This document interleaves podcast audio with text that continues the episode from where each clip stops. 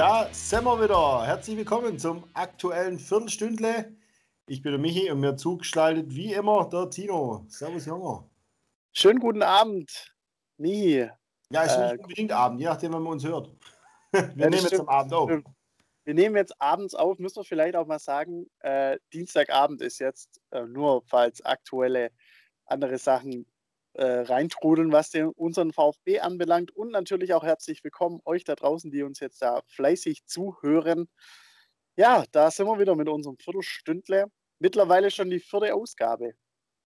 Ja, vierte Ausgabe und ähm, vier Punkte hat der VfB jetzt auf dem Konto. Boah, was für ein Übergang, oder? Das war. Das habe ich mir auch schon überlegt. Grandios! Es könnte, das Motto des, äh, unserer vierten Folge sein. Vier gewinnt quasi. Gut, wunderbar, ja.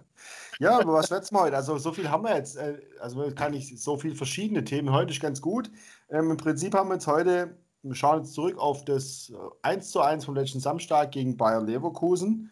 Da gibt es ein bisschen was. Leverkusen. Bayern 04 Leverkusen, Verzeihung.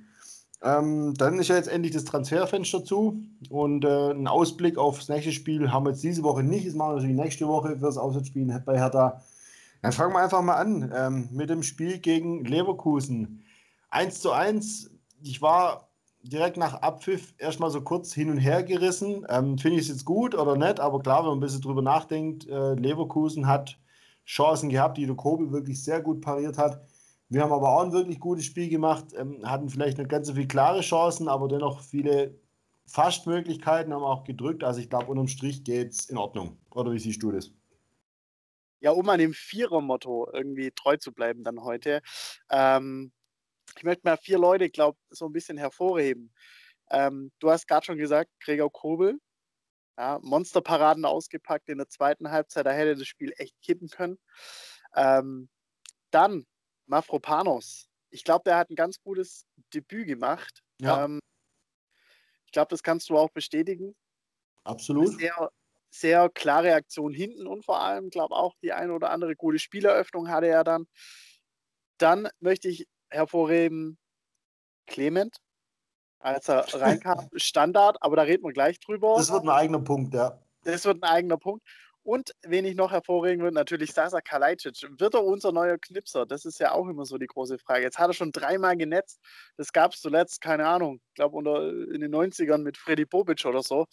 Ähm, geiler Typ, sehr sympathisch. Also die Twitter-Gemeinde, die feiert ihn hoch und runter. Ich glaube, wenn der Junge schon den Mund aufmacht, fliegen da nur noch Herzen auf Instagram rum. Ja, also, das ist eh klar. Der Bitch. Ja. Ja, und, zu Recht. Äh, auch nicht nur wegen, weil er jetzt drei Tore hat, sondern was mir so aufgefallen ist, der kriegt vorne eigentlich jeden Ball. Auch wenn die Bälle hochkommen, klar, der ist zwei Meter groß, aber wir hatten auch schon andere große Stürmer, Mario Gomez, der, wo einfach ein scheiß, wenn du ein scheiß Timing im Kopfball hast, kriegst du schon manchmal trotzdem nicht. Ne? Hat man auch gesehen am Schluss hin, wo Endo hinten war, auch der hat fast jeden Kopfball geholt, weil er ein geiles Timing hat. Aber Kalajdzic holt vorne wirklich fast jeden Ball runter und schafft es irgendwie den zu kontrollieren, zum Mitspieler zu bringen mit dem Fuß, mit dem Kopf, mal auch mit der Hacke. Das finde ich wirklich, wirklich beeindruckend. Also unter Druck, der hat mit seinen zwei Metern vorne schon wirklich echt, ja, der hat es äh, richtig gut gemacht. Ich glaube, der, der letzte Stürmer, der so abgefeiert wurde, war dann irgendwie Simon Terodde, aber auch in Kombination dann mit Daniel Ginzek, muss man auch betonen. Äh, da sehe ich zum Beispiel Ballhalten auch sehr ähnlich. Geni damals auch immer schön mit dem Rücken zum Tor, das Ding abgeschirmt, sodass andere nachrücken können und man da sich gute Gelegenheiten hat rausspielen können. Sasa macht es genauso gut. Mindestens. Wir hoffen mal bloß nicht, dass er die gleiche Krankengeschichte wie Ginzek bekommt. Ähm, das braucht man nicht bei ihm. Das der Start war schon mal gut letztes. Also ja, damit, damit langt es auch hoffentlich. Ja. Damit soll es auch wirklich reichen. Ja, wer mir jetzt weniger gefallen hat, ich fand Kempf nicht überragend, da er ein paar einige Wackler drin gehabt und ja, was man wirklich jetzt auch mal sagen muss nach dem dritten Spiel, was wir ganz, ganz dringend abstellen müssen, ist wirklich in den ersten 15 Minuten jedes Mal hinten zu liegen. Das geht, wird nicht, es wird nicht immer gut gehen. Ähm, gegen Freiburg ist schon nicht gut gegangen. Okay, das war klasse Kampf und alles gut und schön bei nach 0-3, aber trotzdem, du darfst schon immer so schnell zurückliegen und immer hinterher rennen müssen. Das ist sehr, sehr anstrengend. Mainz ist gut gegangen, gegen Leverkusen im Grunde dann auch, aber also das, da müssen sie echt aufpassen und es war wieder eigentlich ein vermeidbares Gegentor.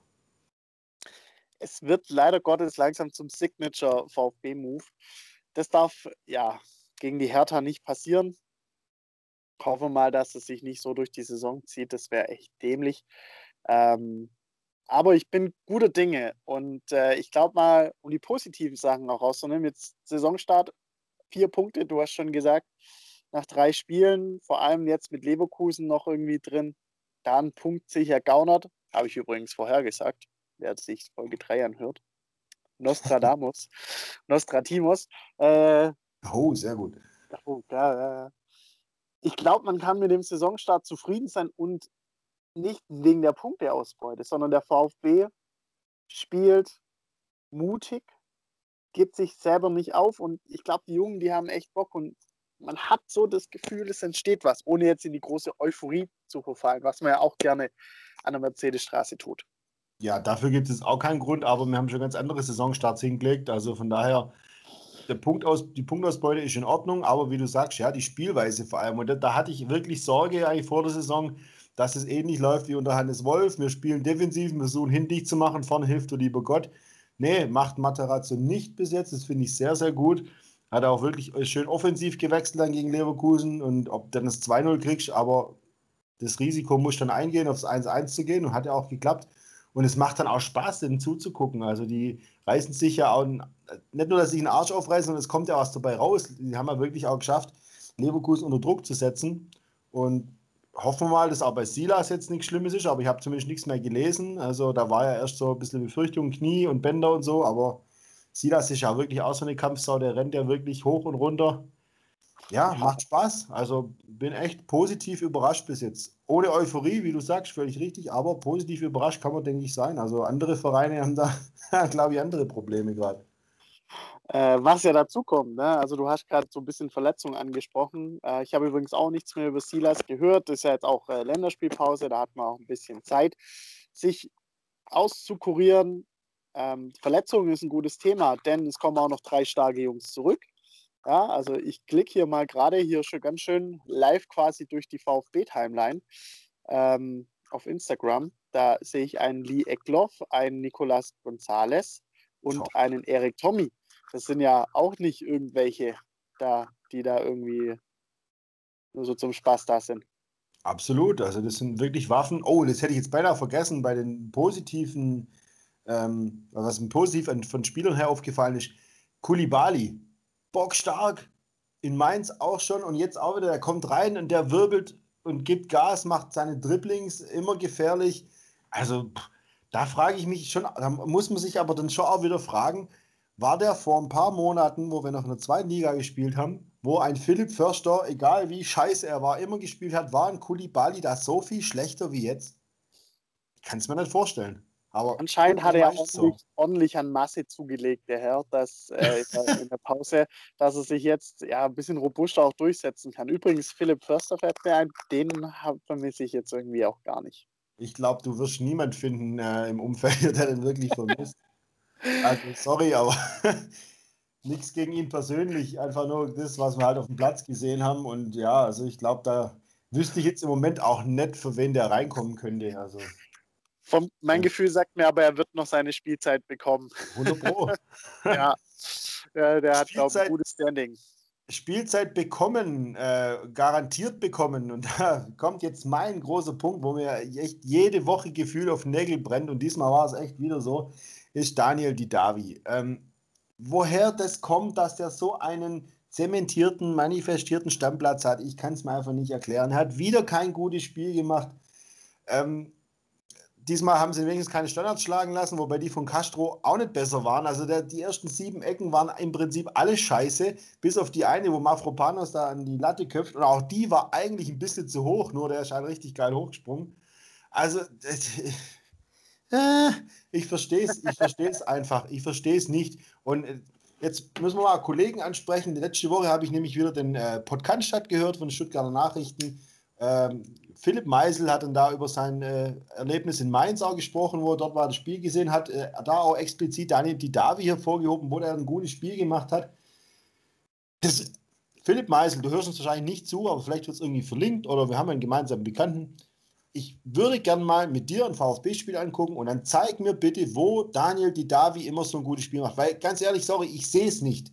Die letzten zwei Spiele hat er dann äh, hier mal ein Tor gemacht, da eine Vorlage, das hat einen Scorerpunkt gehabt, okay. Aber diesmal war nichts davon. Und sogar die Stuttgarter Nachrichten haben dem Herrn Didavi jetzt mal eine 3,5 gegeben. Was ja wirklich schon erstaunlich ist. Äh, und dass der Kerl immer wieder spielt, und es geht seit Jahr und Tag so. So war es beim Gentner, jetzt ist halt der Didavi, ich weiß nicht, was manche Spieler da wirklich für eine Lobby haben. Und es schadet wiederum anderen Spielern. Und da sind wir bei Philipp Clement. Ähm, was muss der Kerl eigentlich noch machen? Ich, der kommt gegen Freiburg rein, wirbelt, macht, bringt richtig Schwung rein, hat eine Riesenchance, wird noch äh, verarztet, weil er eine Platzwunde hat. Scheißegal, macht trotzdem weiter. Gegen Mainz wird er als letztes fast eingewechselt. Da hat man sich auch schon fragen müssen. Gut, da hat man das Spiel souverän gewonnen, da gibt es kein Thema. Jetzt sitzt er wieder auf der Bank, kommt rein, bringt Schwung und natürlich dann, er kriegt eine Chance von Standard und die kommt halt so punktgenau, dass Sascha das Ding reinköpft. 70 Minuten lang berauben wir uns so eine Waffe, was nur allein was die Standards angeht, mal das Spielerische dahin gelassen. Die Standards von ihm sind einfach bockstark und was Castro die Davi für Standards schießen, das ist einfach nur grottig. Und das dann, ich weiß nicht, hast du gesehen gestern die Meldung von Paderborn? Ja, ja, ja. Die hätten den gerne zurück. Also das ist mir Herz und Hose gerutscht, wo ich das ja. gelesen habe. äh, ich habe auch gedacht, aber es war ein Fake-Account. ja, und die haben sie ja echt geschickt gemacht. Die haben ja wirklich auf diesen, dieses verlinkt, bin dann nachher draufgegangen und das war die Meldung von 2018, wo er zum ersten Mal zu den gewechselt ist. War ja schon ganz witzig, aber im ersten Moment habe ich gedacht, wollt ihr mich eigentlich verarschen? Und das Schlimme ist ja eigentlich das, ich habe es dem VfB zugetraut. Ja, ich habe es auch kurz geglaubt. Ähm, jetzt mal zu dem, zu dem Standard. Da hast du jetzt auch noch Glück gehabt, dass, dass der Kalajdzic zwei Meter groß ist, weil hinter ihm stand Daniel Didavi auch noch völlig blank, der das Ding wahrscheinlich auch noch eingeköpft hätte. Da hätte er wahrscheinlich von den Stuttgarter Nachrichten dann wieder eine 1,5 gekriegt für dieses Tor. Ja, ja aber, der, aber die, wenn du vorher die Ecken und so vom Castro gesehen hast und dann kommt Clement, tritt zu einem Standard an, der kommt halt so punktgenau in 16 rein, da denkst du, wieso lässt man so einen Mann jedes Mal 70 Minuten auf der Bank? Ja. Mir ähm, unbegreiflich. Ähm, und letzte Saison, am Saisonende hat man es doch gesehen. Als dann die Davi ausgefallen ist. Warum, weiß man bis heute nicht. Nach seiner gelb-roten Karte war er einfach weg, okay. Clement hat regelmäßig gespielt, hat das Vertrauen bekommen. Gut, zwangsläufig kann man sagen, aber er hat das Vertrauen bekommen und er hat überzeugt. Und jetzt sitzt er wieder draußen. Für jemand, der nicht überzeugt. Gut, da kann Castro eigentlich fast genau, genau in die gleiche Kategorie stecken wie die Davi. Die nehmen sich nicht viel, wobei ich einen Castro ein bisschen besser gesehen habe die letzten Wochen. Aber, sagen, ich finde Castro auch spielerisch, finde ich schon, dass er die, gut die Lücke schließen kann, quasi zwischen ähm, Angriff und Mittelfeld. Er verteidigt Bälle schön. Ähm, das finde ich, da geht halt die Davi irgendwie echt gerade unter dann daneben dran. Ja. Bin, bin gerade echt ein bisschen Castro-Fan geworden. Jetzt nicht wegen den Standards, aber so äh, ist, glaube ich, auch ein bisschen ja, auch was er da gesagt hat mit der Kapitänsbinde, ja, das brauchen wir nicht so hochhängen und so. Super Geschichte. Sehr gut und ich glaube, es tut dieser jungen Mannschaft auch gut, da so einen leichten Taktgeber auch drin zu haben. Ähm, Dani Didavi, wie gesagt, ist ein Fall für sich. Ich glaube, das wird nicht das letzte Mal sein, wo wir so über ihn reden. Das wird so lange der Fall sein, bis er wieder verletzt ist. Gucken wir mal. Wir sind schon wieder im letzten Drittel, Michi. Wahnsinn. Eigentlich ja, fast schon wieder rum gucken wir mal auf einen anderen Mittelfeldspieler, beziehungsweise auf, ja, die Transferphase ist jetzt vorbei und äh, da hat Missland hat nochmal zugeschlagen, einen jungen Herrn, einen jungen Franzosen geholt von Juventus Turin. Nauria Ahamada, ich hoffe, ich habe das richtig. Aha, Ahamada, Aha, Ahamada. gesprochen. Der kam äh, auf Leihbasis ein Jahr, ist direkt in der Profimannschaft mit ja, 18 Jahren, glaube der junge Herr. Und das war's dann. Da kommt keiner mehr und da geht keiner mehr. Äh, geht keiner mehr. So. Zumindest bis zum Winter. Wie viele Punkte ja. holen wir denn bis dahin mit der Truppe? Ja, ohne jetzt große Euphorie verfallen zu wollen, auch wenn der Anfang jetzt gut war, Berlin wird natürlich ganz, ganz schwer. Da haben wir uns immer schwer getan. Selbst mit der Champions-Mannschaft haben wir uns da immer schwer getan. Ja, Gut, in Mainz zwar auch, aber das war jetzt vielleicht eine andere Situation, weil die ja gerade echt ihre eigenen Probleme haben. Hertha scheint da ganz gut drauf zu sein, wie man München gesehen hat. Also da wäre ich mit dem Punkt hoch, hoch, hoch zufrieden. Und sie aber, haben natürlich Labadia, das muss man auch noch dazu sagen. ja, aber du weißt ja, in seinem ersten Jahr ist er immer top. Ja, ja, ja. Ersten halben Jahr manchmal sogar noch. Manchmal sogar das, aber da sind wir ja jetzt gerade. Ähm, ja, ja, da wird es natürlich ganz, ganz schwer, aber ich denke, wenn wir so weitermachen, jetzt kommt Gonzales zurück. Vielleicht kann Egloff noch ein Faktor werden oder ein Förster. Ähm, da können wir ja. Glaub, das glaubst du hier gerade selber nicht. ja, also wenn wir so knapp die 20-Punkte-Marke kratzen, wäre das, glaube ich, schon richtig geil. Ich glaube auch. Und am Ende der Saison muss dann die 4 dastehen, die 4 und die 0, und dann sind wir, glaube ich, alle happy. Ja, und wenn es früher als Ende der Saison ist, sind wir noch happier. Also immer das Zittern bis zum letzten Spieltag brauchen wir, glaube ich, nicht. Ähm, aber ja, muss mal gucken. Ich meine, es ist natürlich schön, dass man schon mal zwei Vereine jetzt hinter sich hat. Na gut, Köln kann ich fast schon dazu zählen, aber Mainz und Schalke, die ja bis jetzt einfach nur komplett verkackt haben. Das ist natürlich ja. schon mal so ein bisschen Abstand, dass die erstmal wieder aufholen müssen. Gut, vier Punkte ist noch nichts. Die Saison ist noch jung und auch wir haben noch viel zu bequatschen. Deswegen bleibt mir nur der Verweis. Die Viertelstunde ist schon wieder rum, sagt meine Uhr.